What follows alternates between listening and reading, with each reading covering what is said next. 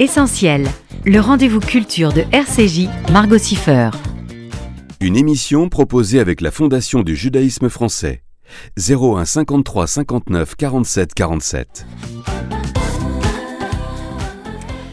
Bonjour à toutes, bonjour à tous, bienvenue dans Essentiel, le rendez-vous culture de RCJ. La vétérinaire et journaliste Hélène Gâteau est avec nous en studio. Bonjour. Bonjour Margot. Hélène Gâteau, vous publiez votre quatrième ouvrage Pourquoi j'ai choisi d'avoir un chien et pas un enfant aux éditions Albin Michel. Le titre est assez clair, je crois qu'il s'agit euh, du premier livre qui ose comparer en quelque sorte un chien à un enfant. Vous vous considérez hein, comme étant la maman de Colonel, votre border terrier qui est là quelque part avec euh, nous. Il se balade dans le studio, ouais. Exactement. Euh, est-ce qu'on peut dire que vous lui donnez dans votre vie la place de l'enfant que vous avez décidé de ne pas avoir? Oui, c'est exactement ça. Alors, je, effectivement, je compare en quelque sorte un chien et un enfant, mais je tiens vraiment à, pondérer un petit peu tout ça parce que le titre est un peu provocateur, mhm. mais dans le livre, ce que je compare véritablement, c'est le lien d'attachement. Et, euh, je montre qu'il euh, il y a énormément de similitudes entre le lien d'attachement d'une maman avec son bébé et euh, le lien d'attachement, l'affection qu'on peut porter à un animal. Donc, c'est vraiment ces deux choses-là que je compare. Je fais bien la différence, et ça, je le précise hein, pour vos auditeurs, parce que sinon, parfois on peut être un petit peu scandalisé par rapport à mon propos, par rapport au titre, si on ne s'arrête qu'au titre. Mais je fais bien la différence entre l'espèce humaine et l'espèce canine. Et ça, je pense que c'est important de commencer en le disant. Ouais. Mm. Alors, Colonel est arrivé dans votre vie en 2019, il y a cinq ans, et vous aviez dit à votre mari de l'époque, au début de votre relation, méfie-toi, le jour où j'aurai un chien, sous-entendu, c'est quand ça n'ira plus entre nous.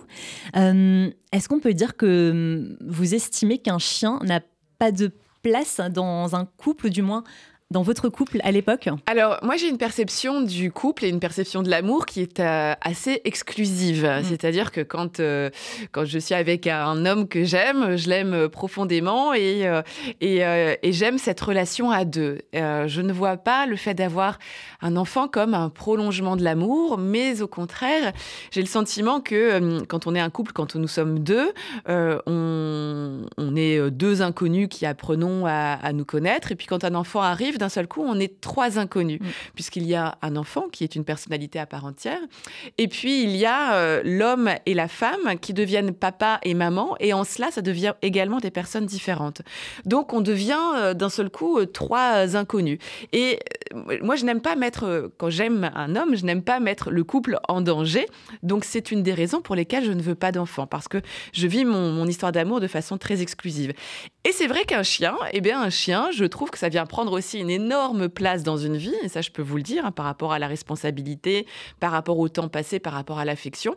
Et donc finalement, euh, oui, c'est vrai que quand j'étais euh, avec euh, mon ex-mari et vraiment dans une histoire d'amour très très forte, je ne voulais pas de chien non plus parce que je ne voulais pas que qu'il y ait quelque chose qui vienne parasiter l'histoire d'amour que j'avais avec cet homme. Et vous l'avez dit, hein, donc c'était aussi inconcevable pour vous qu'il y ait un enfant entre vous. Vous le dites, vous n'avez jamais voulu intégrer la notion de famille euh, dans votre couple. Vous dites aussi que vous êtes hanté par cette image du bébé comme un tsunami pour le couple. Alors c'est vrai que dans l'imaginaire collectif, on a plutôt cette image d'un enfant qui viendrait sceller euh, le couple. Ce n'est pas votre vision à vous, du coup. Non, c'est pas ma vision. Et euh, sincèrement, quand je regarde un petit peu autour de moi, j'ai le sentiment que même si ce que je dis est un petit peu brutal et un petit peu dur à entendre, je, je vois quand même beaucoup de couples, d'histoires d'amour, qui souffrent énormément ensuite de l'arrivée d'un enfant. C'est formidable un enfant, vraiment, encore une fois, je, je n'ai rien contre les enfants, euh, j'aime les enfants, mais pas pour moi. Et, je trouve que c'est bien aussi de pouvoir l'assumer, mm. de pouvoir euh, bah, ne pas se lancer dans une, euh, une procréation et une maternité si on ne s'en sent pas capable. Mais c'est vrai qu'aujourd'hui, les chiffres montrent quand même que 25% des couples se séparent dans l'année qui suit l'arrivée d'un enfant. Mm. Donc oui, c'est un tsunami, et peut-être qu'on ne le dit pas assez, que, que, que, que oui, ça peut venir euh, bousculer en tout cas euh, un couple euh, même très amoureux, très fusionnel parce que on devient quelqu'un d'autre quand on devient maman, on devient quelqu'un d'autre quand on devient papa et, et peut-être que ce n'est pas assez dit aujourd'hui.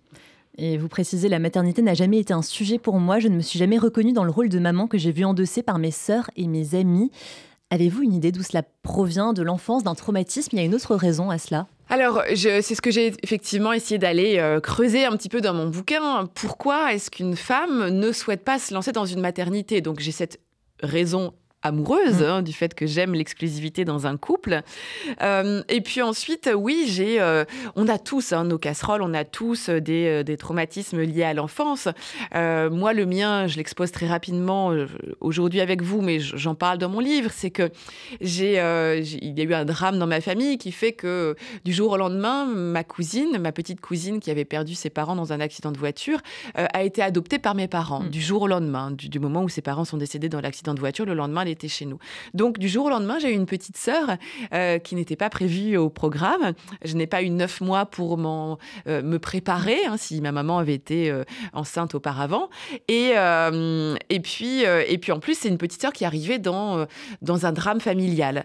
Donc, parfois, je m'interroge, je me dis, est-ce que c'est ça qui fait que j'ai eu une sorte de blocage? J'avais 8 ans à l'époque ça reste des hypothèses, parce qu'en psychologie, en fait, on ne fait qu'émettre des hypothèses par rapport à, un état d'esprit et par rapport à des choses qui se sont passées euh, dans l'enfance et dans l'adolescence. Donc, c'est peut-être une des raisons, ouais. Mm.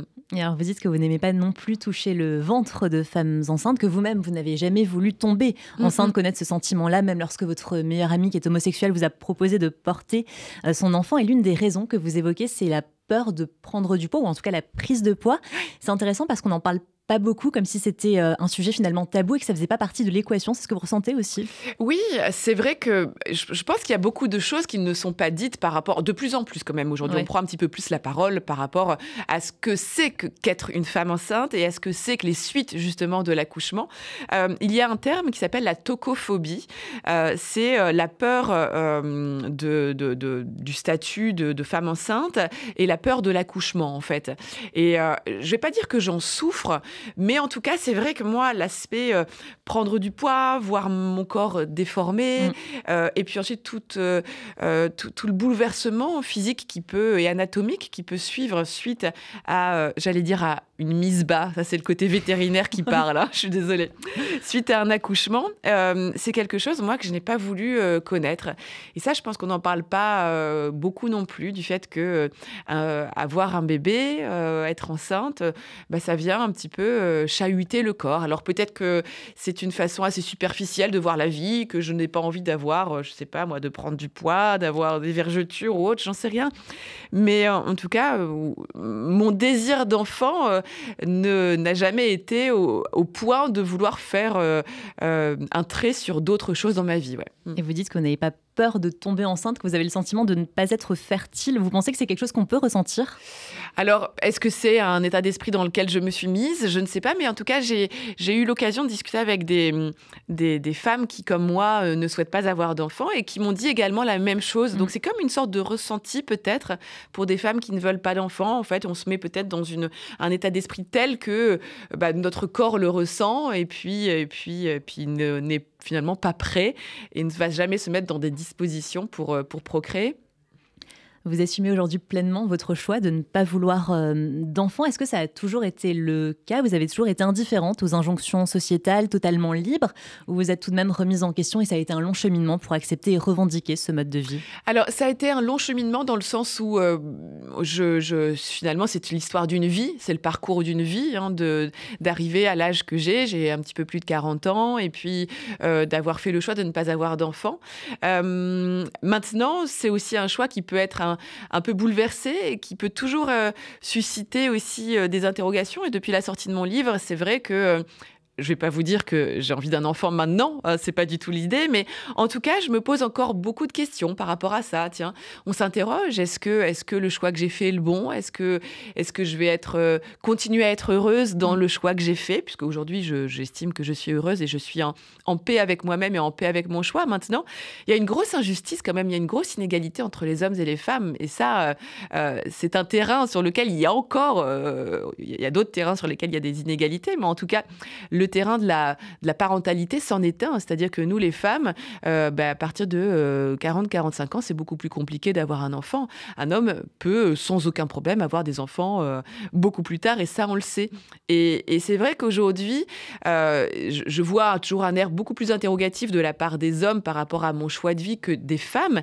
Mais ils peuvent pas comprendre. Ils peuvent pas comprendre Mm. qu'effectivement, à un moment, il faut qu'on fasse ce choix, nous. Et c'est pour ça qu'on doit le porter aussi. Parce que, bah, parce que euh, l'horloge biologique fait que, euh, à un moment, on ne peut plus faire d'enfants, ce qui n'est pas le cas pour les hommes. Donc vous le dites, hein, ce choix questionne votre entourage qui vous a souvent dit que vous seriez une bonne maman. Mhm. Euh, L'a-t-il aujourd'hui quand même compris, accepté, intégré Ou bien vous vous sentez quand même par moments incomprise et...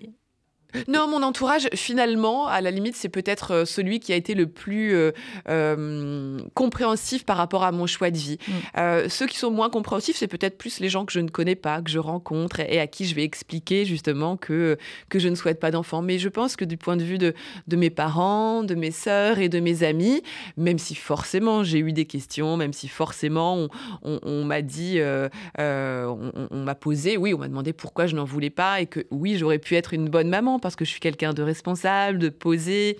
Euh, mais je pense que de ce point de vue-là, euh, ils, sont aujourd'hui euh, eux aussi en paix avec mon choix.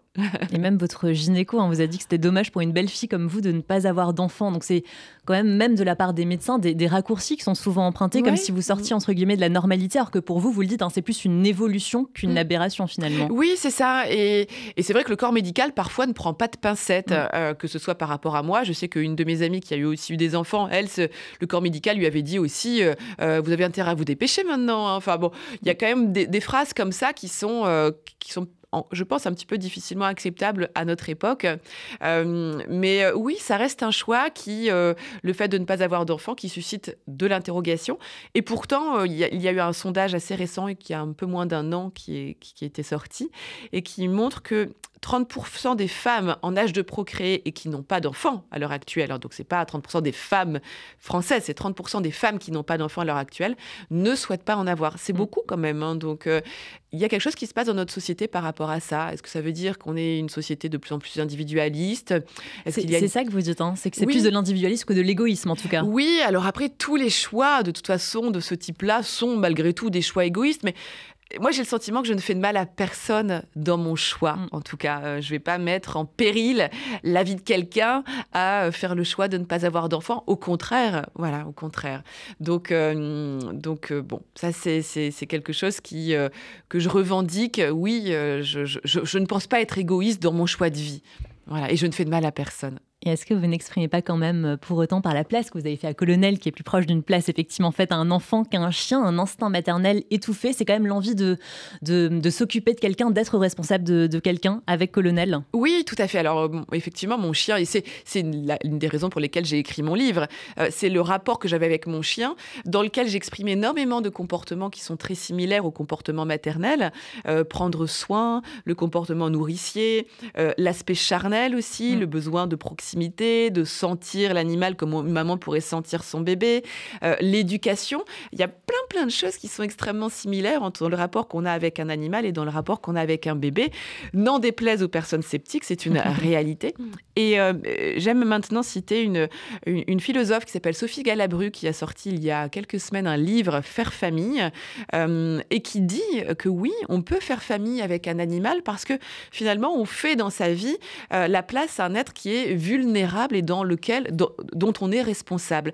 Et en cela, eh bien, ça pourrait entrer dans ce concept de faire famille un peu comme un enfant. Vous parliez d'éducation, c'est vrai que vous avez mis un point d'honneur à éduquer. Colonel, vous lui avez appris à rester seul à la maison, euh, à, se, à interagir rapidement avec euh, d'autres chiens, vous changez les itinéraires aussi pour euh, ne pas l'ennuyer, parce qu'il est curieux finalement, vous le comparez aussi un petit peu à un adolescent en disant que voilà, le matin il se lève tard, il a du mal à, à sortir et puis le soir il veut pas non plus rentrer. Donc pour vous, il y a vraiment des similitudes dans l'éducation d'un chien et dans l'éducation d'un enfant, en tout cas les intentions peuvent être les mêmes. Les intentions peuvent être les mêmes. Et, euh, et c'est vrai qu'on a, quand on a un chien, on a, euh, ça, ça doit être quelque chose qui est gratifiant, une relation qui doit être gratifiante pour nous. Et donc on, moi en tout cas, c'était extrêmement important que mon chien soit poli envers les autres chiens, mon, mon chien soit poli avec les humains. Puis Je, confirme, il est, il est très sage en plus là. Je Il sais pas là. où il est parti. mais Voilà, il est, il est à mes pieds, il ne bouge pas. Je suis On ne pas sûre qu'un enfant de 5 ans aurait été aussi euh, sympathique et aussi calme dans un studio.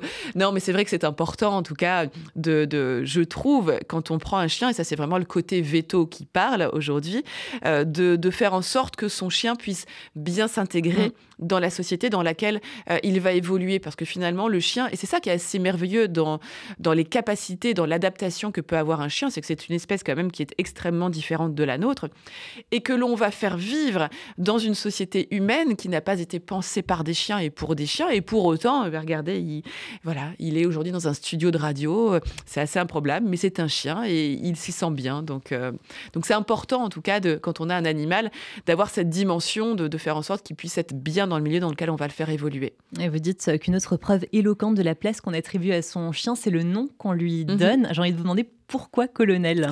C'est un petit peu un nom militaire. Pourquoi ce, choix-là? Alors, quand, quand, je parle de ça dans mon bouquin, c'est parce qu'effectivement, aujourd'hui, on remarque que beaucoup de noms qui sont donnés aux chiens, ce sont des prénoms humain. Il y a beaucoup de chiens qui vont s'appeler euh, Marcel, euh, Roméo, euh, Chantal, des noms un petit peu désuets. On aime bien donner ce genre de noms à des chiens, donc c'est pour montrer la place qu'un animal peut prendre dans une vie aujourd'hui. On les humanise de plus en plus. C'est un petit peu des noms ridicules, non En plus. Comment? C'est un petit peu des noms ridicules, un petit peu des noms désuets, effectivement. Des noms désuets, c'est ça. pourquoi moi je l'appelais colonel? Parce que à l'époque, je regardais une série télé qui passait sur Netflix, une série des frères Cohen, et il y avait un chien à l'intérieur qui s'appelait President Cliff. Et je me suis c'est marrant, un chien qui s'appelle Président. Bon, en français, Président, ça sonne pas terrible. Donc, je me suis dit, je vais quand même garder un titre et je l'ai appelé Colonel. Mais je n'ai absolument pas de famille euh, euh, militaire euh, ou quoi que ce soit. Mais je trouve en plus que ça lui va bien. Il a des petites, une mm. petite moustache, une petite barbichette colonel et je trouve qu'il porte très bien son nom de colonel.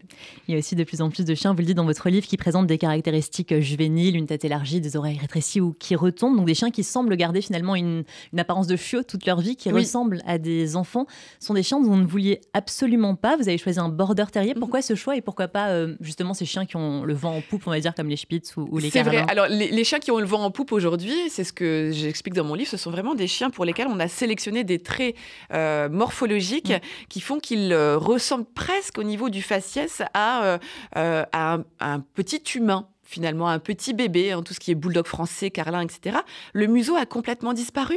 Alors que le museau, c'est peut-être une des caractéristiques propres justement de, de l'espèce canine. Le museau n'existe plus. Et on a une tête qui est aplatie, un peu comme la tête humaine. Donc vraiment, on a aujourd'hui ce besoin d'avoir des animaux qui, qui s'inscrivent presque dans l'espèce humaine. Moi, pour autant, euh, comme je suis une, je suis veto et je suis vraiment, j'ai une, véritable passion pour le chien pour cette espèce qui coévolue avec l'humain depuis 30 000 ans. Euh, moi, j'aime bien, au contraire, les chiens un petit peu rustiques et, euh, et le border terrier, puisque c'est la race de colonel, c'est un chien rustique. J'ai fait ma thèse vétérinaire sur le comportement des terriers, donc j'ai toujours eu cette appétence, cet attrait pour ce type de chien-là.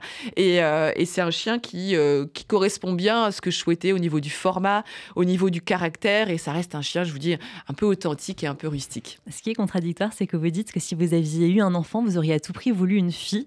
Pour un chien, c'était le contraire, un mâle absolument. Comment vous expliquez ça? C'était pour une présence masculine à vos côtés après votre divorce, un amour plus solide de la part de la masculine, je sais pas. Oui, je pense. Je pense effectivement que euh, j'ai pris un mâle. Alors j'ai toujours eu des mâles hein, dans, dans, dans, ma vie en chien, euh, et, euh, et c'est vrai que mon chien est arrivé dans ma vie à un moment où mon, couple était en train de partir, de battre de l'aile et, puis était sur, sur la fin de, c'était la fin de mon mariage, on va dire.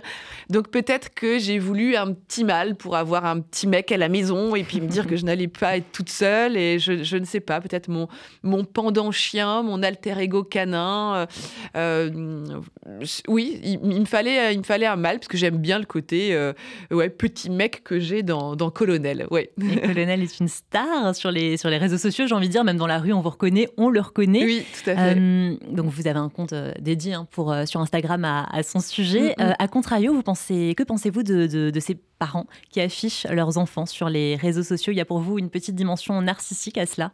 Oui, moi c'est vrai que je, peux afficher Colonel sur les réseaux sociaux sans me dire qu'il va apprendre la grosse tête ou qu'il va devenir complètement... dont, dont, son éducation va être complètement biaisée parce que je l'aurais exposé sur les réseaux sociaux.